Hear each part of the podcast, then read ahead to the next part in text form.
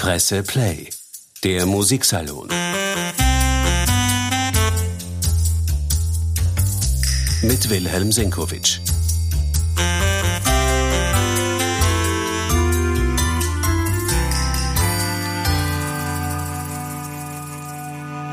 Herzlich willkommen, meine sehr geehrten Damen und Herren, zum heutigen Musiksalon, der der sechsten Symphonie von Petr Ilyich Tchaikovsky gewidmet sein wird einer der meistgespielten Symphonien im internationalen Konzertrepertoire und möglicherweise auch einer der am meisten missverstandenen Symphonien in diesem Repertoire. Sie steht auf dem Programm des ausverkauftesten Konzertes der Salzburger Festspiele, nämlich bei den Wiener Philharmonikern unter Riccardo Muti, die Welt kann zuhören bei diesem Programm am Marienfeiertag, dem 15. August. Ab 11 Uhr wird in Ö1 live übertragen. Grund genug, sich auf dieses Erlebnis einmal ausführlich vorzubereiten.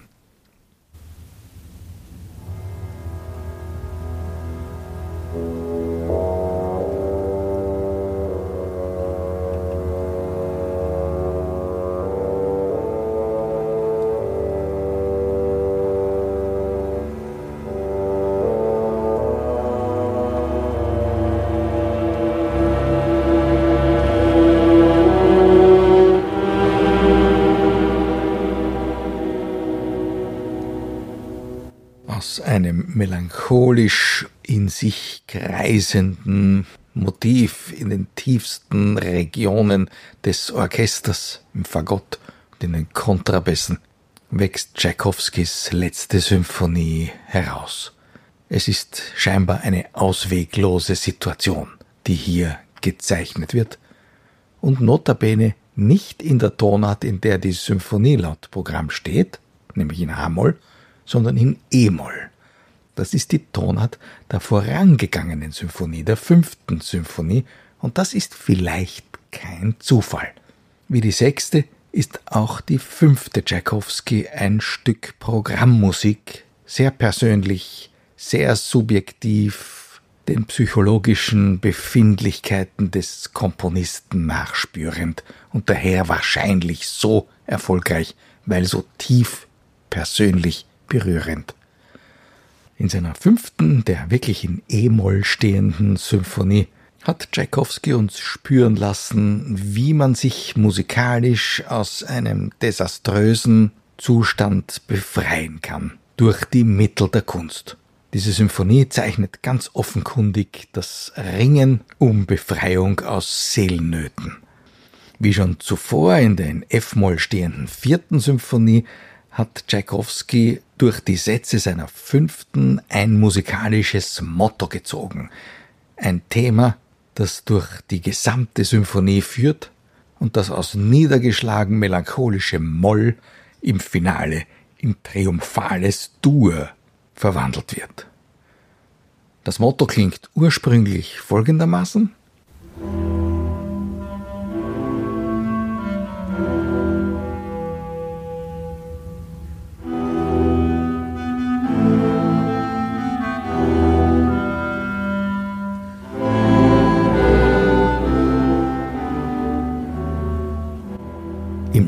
Satz klingt das Thema dann so.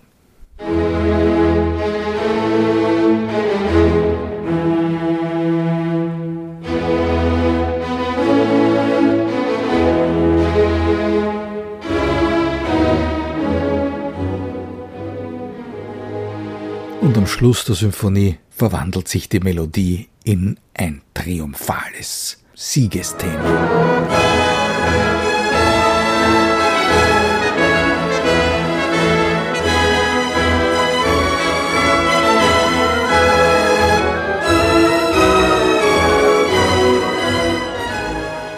Wie später Gustav Mahler hat auch Tschaikowski allzu eindeutigen Definitionen seiner Musik misstraut.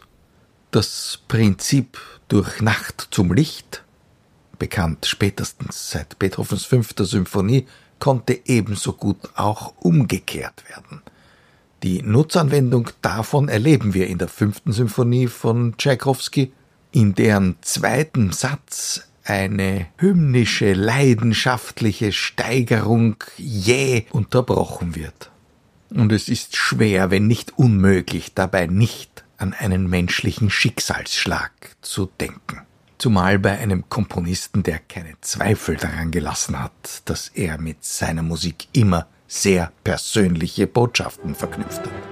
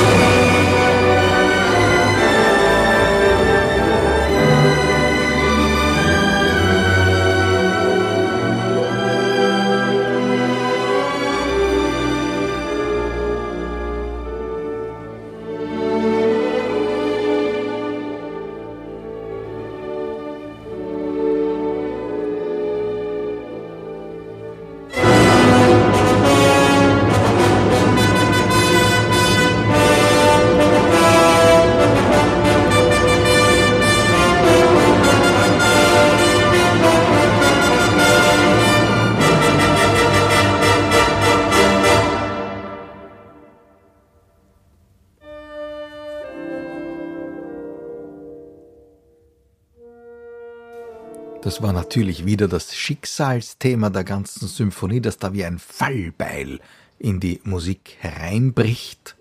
Aber diese Art von sehr subjektiver, persönlicher Aufladung der Musik und der musikalischen Form mit programmatischen Elementen hat nicht Peter Ilyich Tschaikowski erfunden.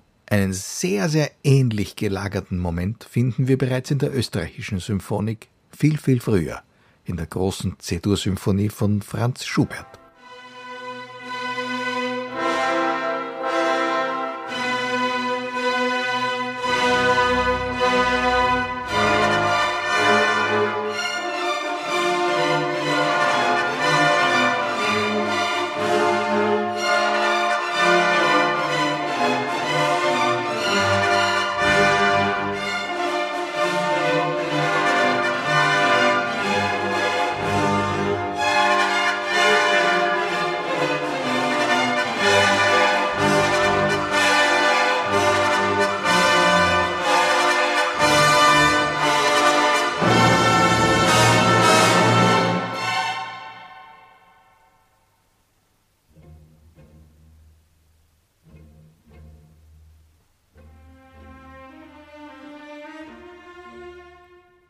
Pathetik ist für uns integraler Bestandteil einer symphonischen Trias, die mit der vierten Symphonie in F-Moll beginnt.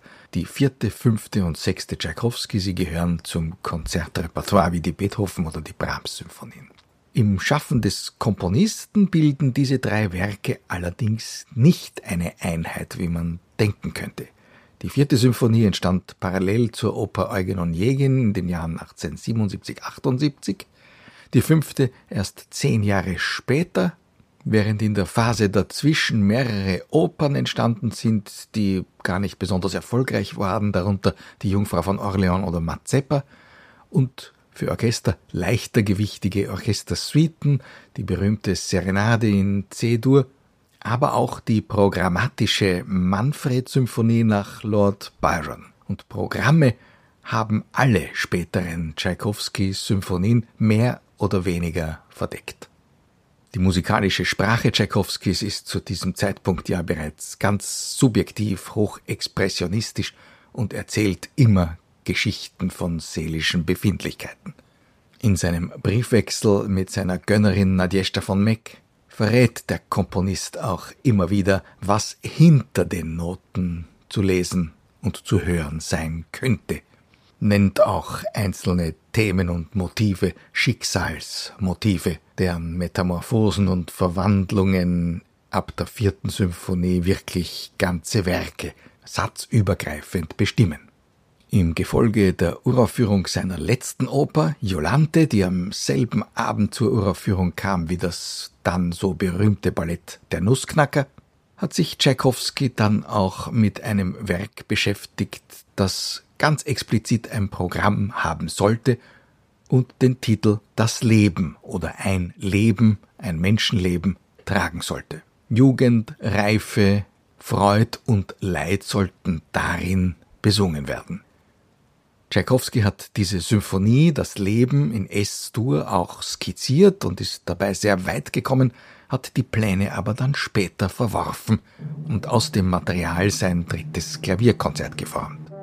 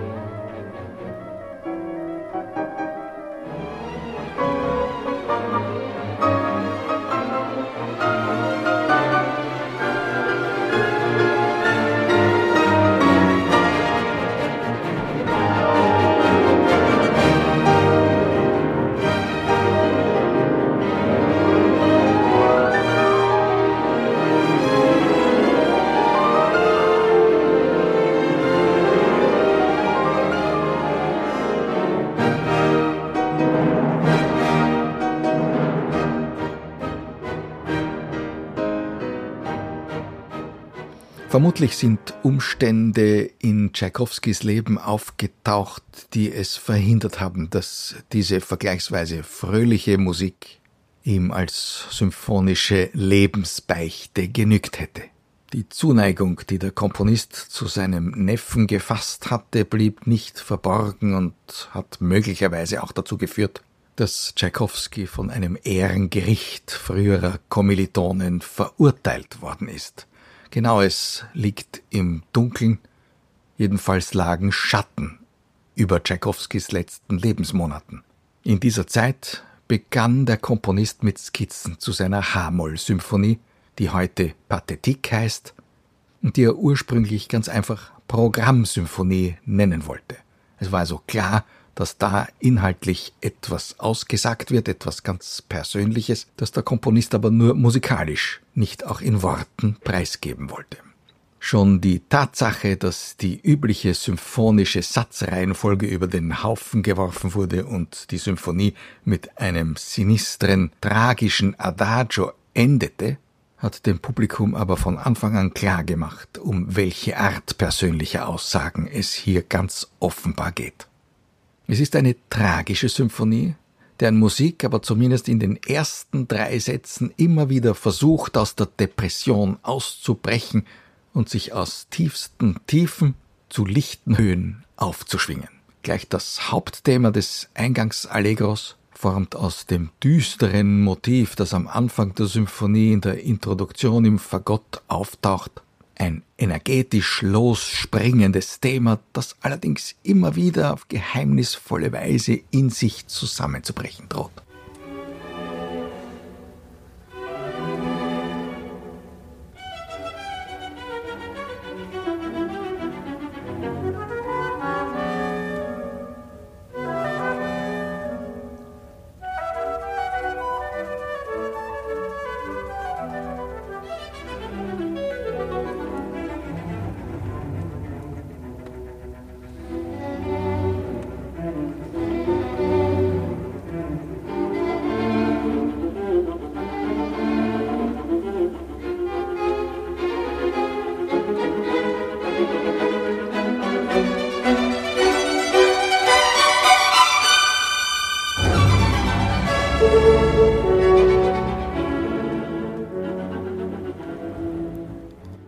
Berühmt geworden und immer wieder aus dem Gesamtzusammenhang gerissen. Das eigentliche Seitenthema dieser sechsten Symphonie von Tschaikowski. Ein wunderbar elegisch-lyrischer Gesang, orientiert an der absteigenden Tonleiter.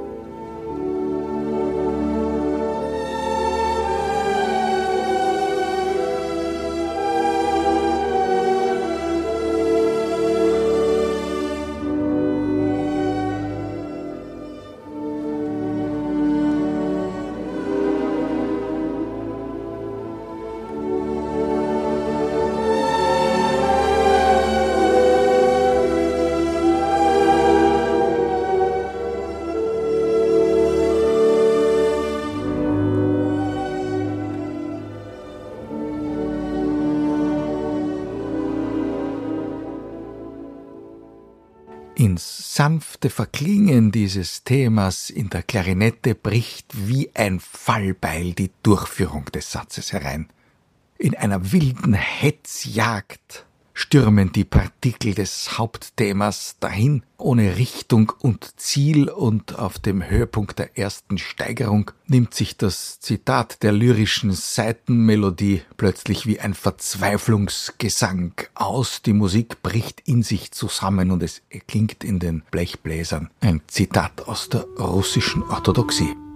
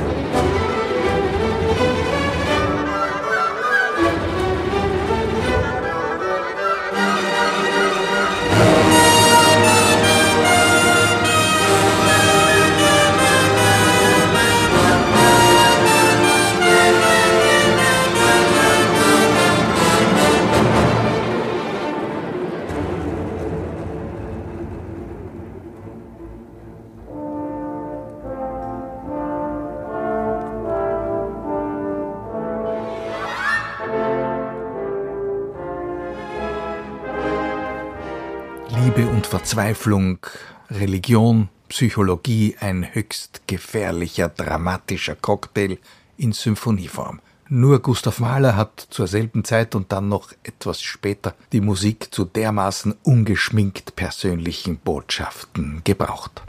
Mit diesem ersten Satz der H-Moll-Symphonie hatte das Projekt der Symphonie Ein Leben oder Mein Leben ganz andere Dimensionen angenommen, als Tschaikowski ursprünglich gedacht hatte.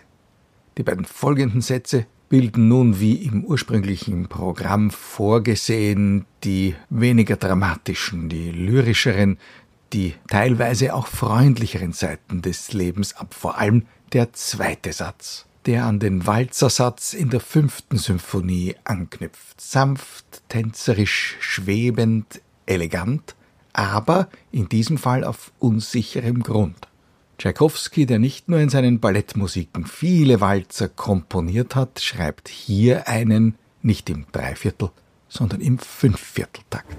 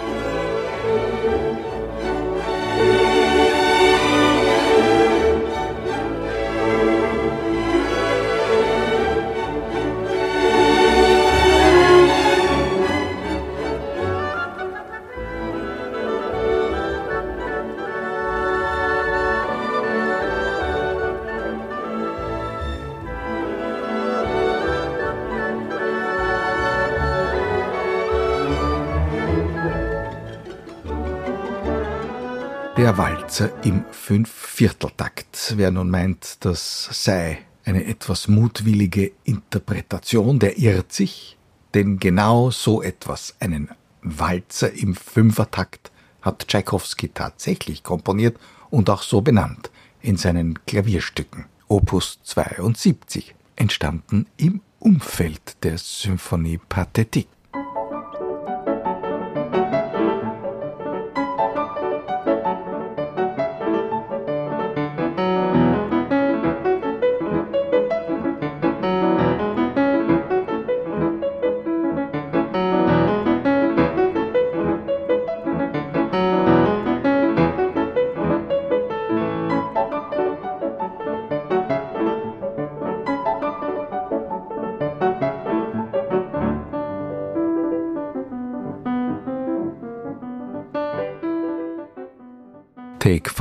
Auf Russisch. In der Symphonie legen sich über den sanft wiegenden, unregelmäßigen Walzerschritt sofort wieder melancholische Schatten. Über einem dumpfen Orgelpunkt der Pauke erscheint es wieder, das Thema der absteigenden Tonleiter. Wir haben es im ersten Satz schon gehört, jetzt kehrt es wieder todtraurig.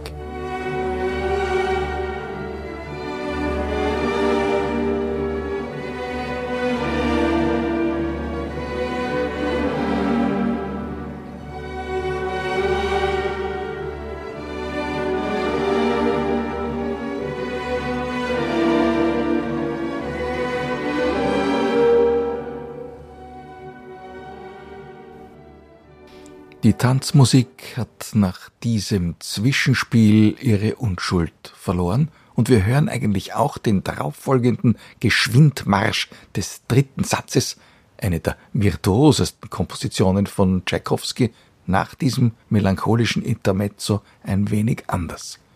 Wir erleben die Musik in ihrer Prachtentfaltung und in ihrem scheinbar himmelstürmenden Gestus doch unterminiert, gefährdet, da wird doch noch etwas nachkommen, auch wenn es im Moment des Triumphs gar nicht so klingt.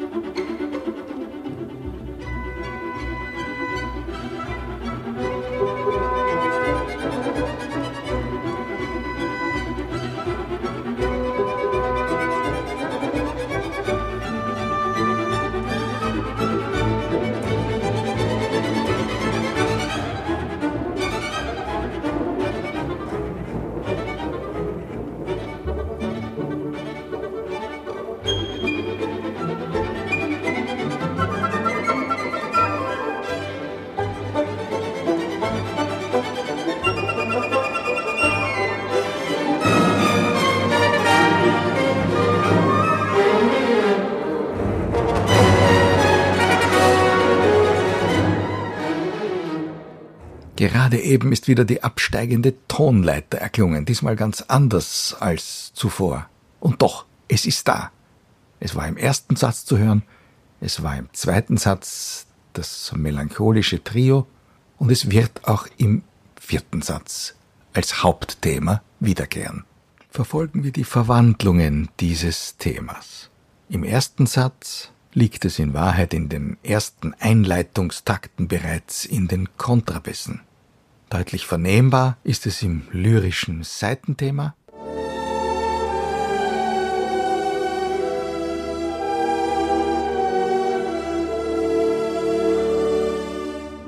Daraus wird in der Durchführung eine verzweifelte Variante.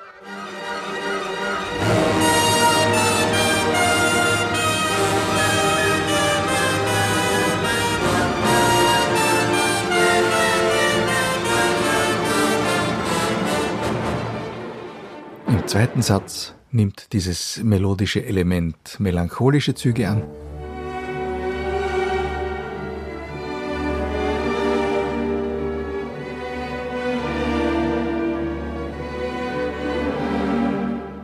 Im dritten Satz klingt es triumphal.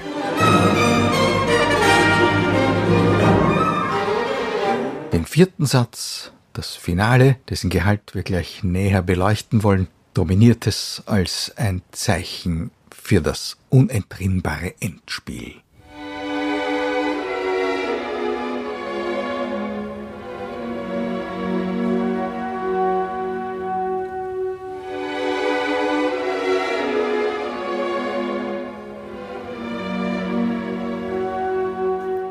Tschaikowski setzt auch diesem Verzweiflungsmoment ein scheinbar tröstliches, lyrisches Seitenthema gegenüber, wie im ersten Satz. Aber nun, meine Damen und Herren, lauschen Sie einmal genau. Auch diese scheinbar trostspendende Melodie besteht in Wahrheit nur aus dem Schicksalsmotiv der ganzen Symphonie, der absteigenden Tonleiterfolge.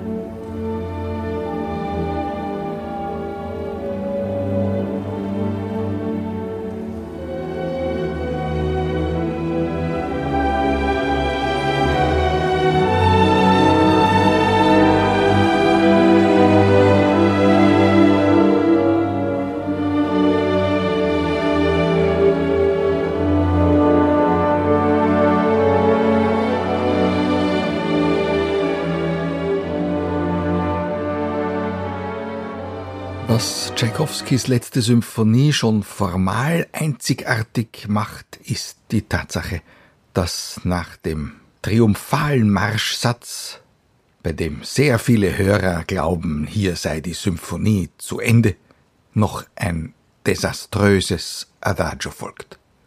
Es beginnt mit einer herzzerreißenden, absteigenden Melodie, bei der sich Kommentatoren und auch viele Dirigenten gefragt haben, warum denn Tschaikowski diese Melodie auf die beiden Geigengruppen aufteilt.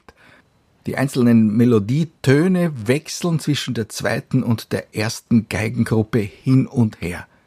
Ein Effekt, den man nur bemerken kann, wenn ein Dirigent das Orchester in der alten Sitzordnung spielen lässt, die in Deutschland, aber auch in Russland zu Tschaikowskis Zeiten selbstverständlich üblich war und die man etwa in der Wiener Staatsoper nach wie vor erleben kann, dass nämlich die zweiten Geigen rechts vom Dirigenten, die ersten Geigen links vom Dirigenten sitzen.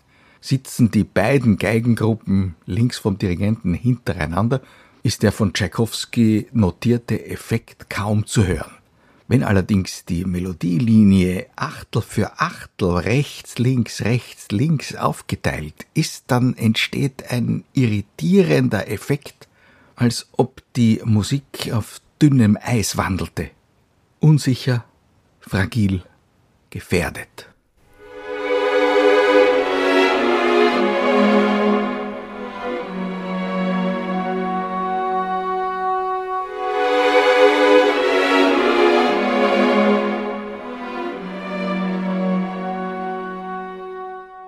Wir sind da bei ganz subjektiven Aussagen, weit, weit entfernt von der Effekthascherei, die man Tschaikowski immer gern zuschreibt. Im Übrigen, ich habe von einem Adagio gesprochen, in der Originalpartitur stand Andante lamentoso, eine Anweisung, die offenbar Napravnik, der Dirigent der ersten erfolgreichen Aufführung dieser Symphonie, durchgestrichen hat und durch ein Adagio lamentoso ersetzt hat. Die Uraufführung unter Tschaikowskis Leitung war ja keineswegs ein richtiger Erfolg. Der Komponist hat sie auch nur um wenige Wochen überlebt. Seinem vermutlich erzwungenen Selbstmord folgte die Aufführung unter Napravnik als eine Art tönendes Requiem und seit damals gehört diese Pathetik zu den meistgespielten Symphonien der Musikgeschichte. Die finale Katastrophe dieser Symphonie führt die letzte große Steigerung des lyrischen Seitenthemas herbei. Sie bricht auf dem Höhepunkt der Emotionswelle in sich zusammen.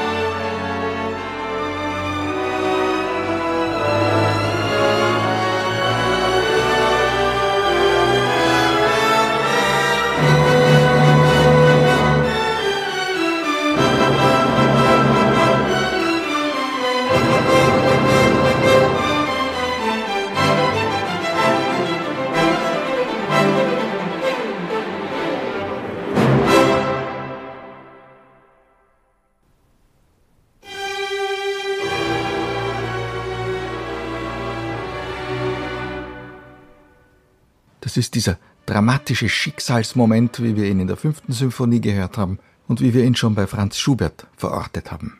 Der Zusammenbruch im Finale der sechsten Symphonie von Tschaikowski hat allerdings Schule gemacht. Er findet sich in der Musik eines der bedeutendsten Tschaikowski-Interpreten, nämlich bei Gustav Mahler in der neunten Symphonie, sinngemäß wieder. Auch dort wird eine herrliche Melodie einer Steigerung zugeführt und bricht dann jäh in sich zusammen.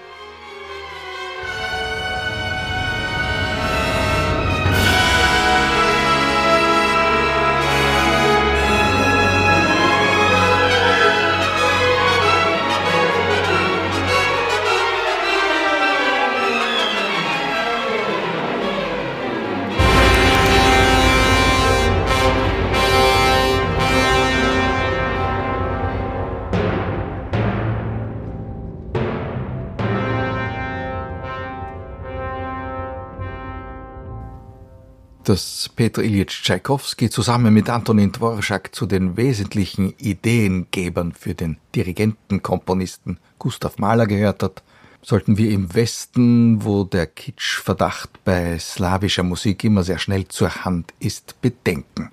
Auch wenn wir den Schluss der Symphonie Pathetik von Tschaikowski hören, an dem sich selbstverständlich Generationen von Filmmusikkomponisten bedient haben und der doch eines der bewegenden Dokumente der hochausdrucksvollen, subjektivistischen musikalischen Romantik geblieben ist.